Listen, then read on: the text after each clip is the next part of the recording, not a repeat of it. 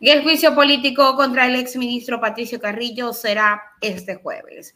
Este será el único punto a tratar en el orden del día en la Asamblea Nacional de este jueves 23 de febrero a las 9 de la mañana. Vamos con el detalle de la información y el por qué se está llevando al exministro Patricio Carrillo a juicio político.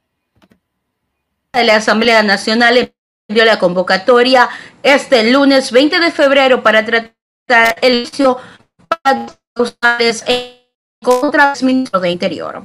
Para las 9 de la mañana de este jueves 23 de febrero del 2023, están convocados los asambleístas para tratar un único punto del día, el juicio político del general de la policía en servicio pasivo Hernán Patricio Carrillo, exministro de Interior.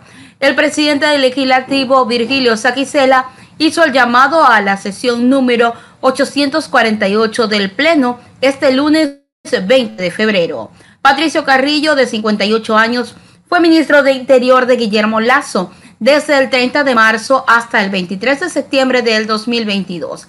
De enero del 2020 a marzo del 2021, en el gobierno de Lenín Moreno, se desempeñó como el comandante general de la policía.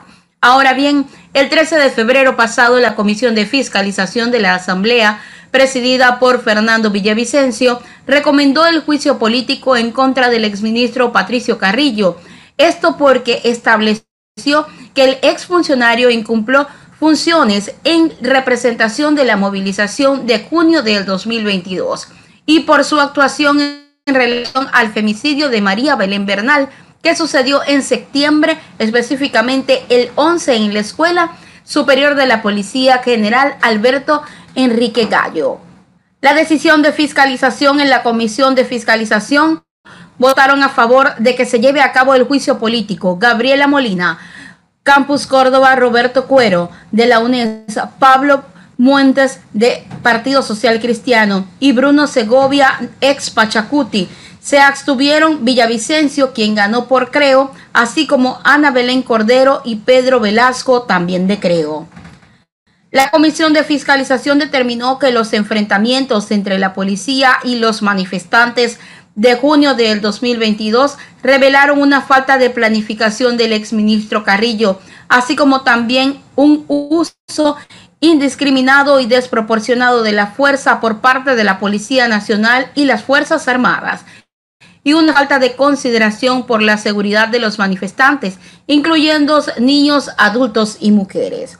Asimismo, el exministro de Interior falló en su obligación de proteger los derechos de los ecuatorianos al permitir el uso progresivo de la fuerza y el uso de gas lacrimógeno para el desalojo de los manifestantes. Igualmente se mostró falta de captación de los derechos humanos de los policías.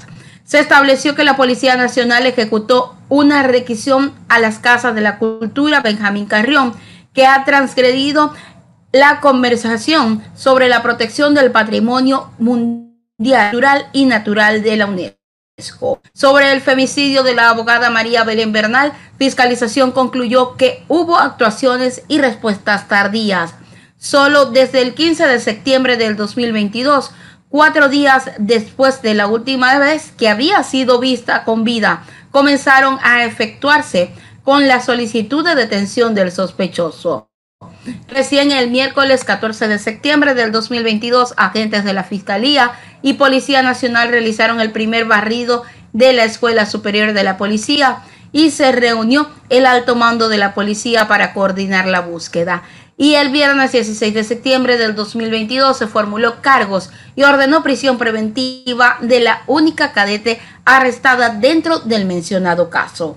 A la comisión llegaron varias propuestas de juicio político en contra de Patricio Carrillo.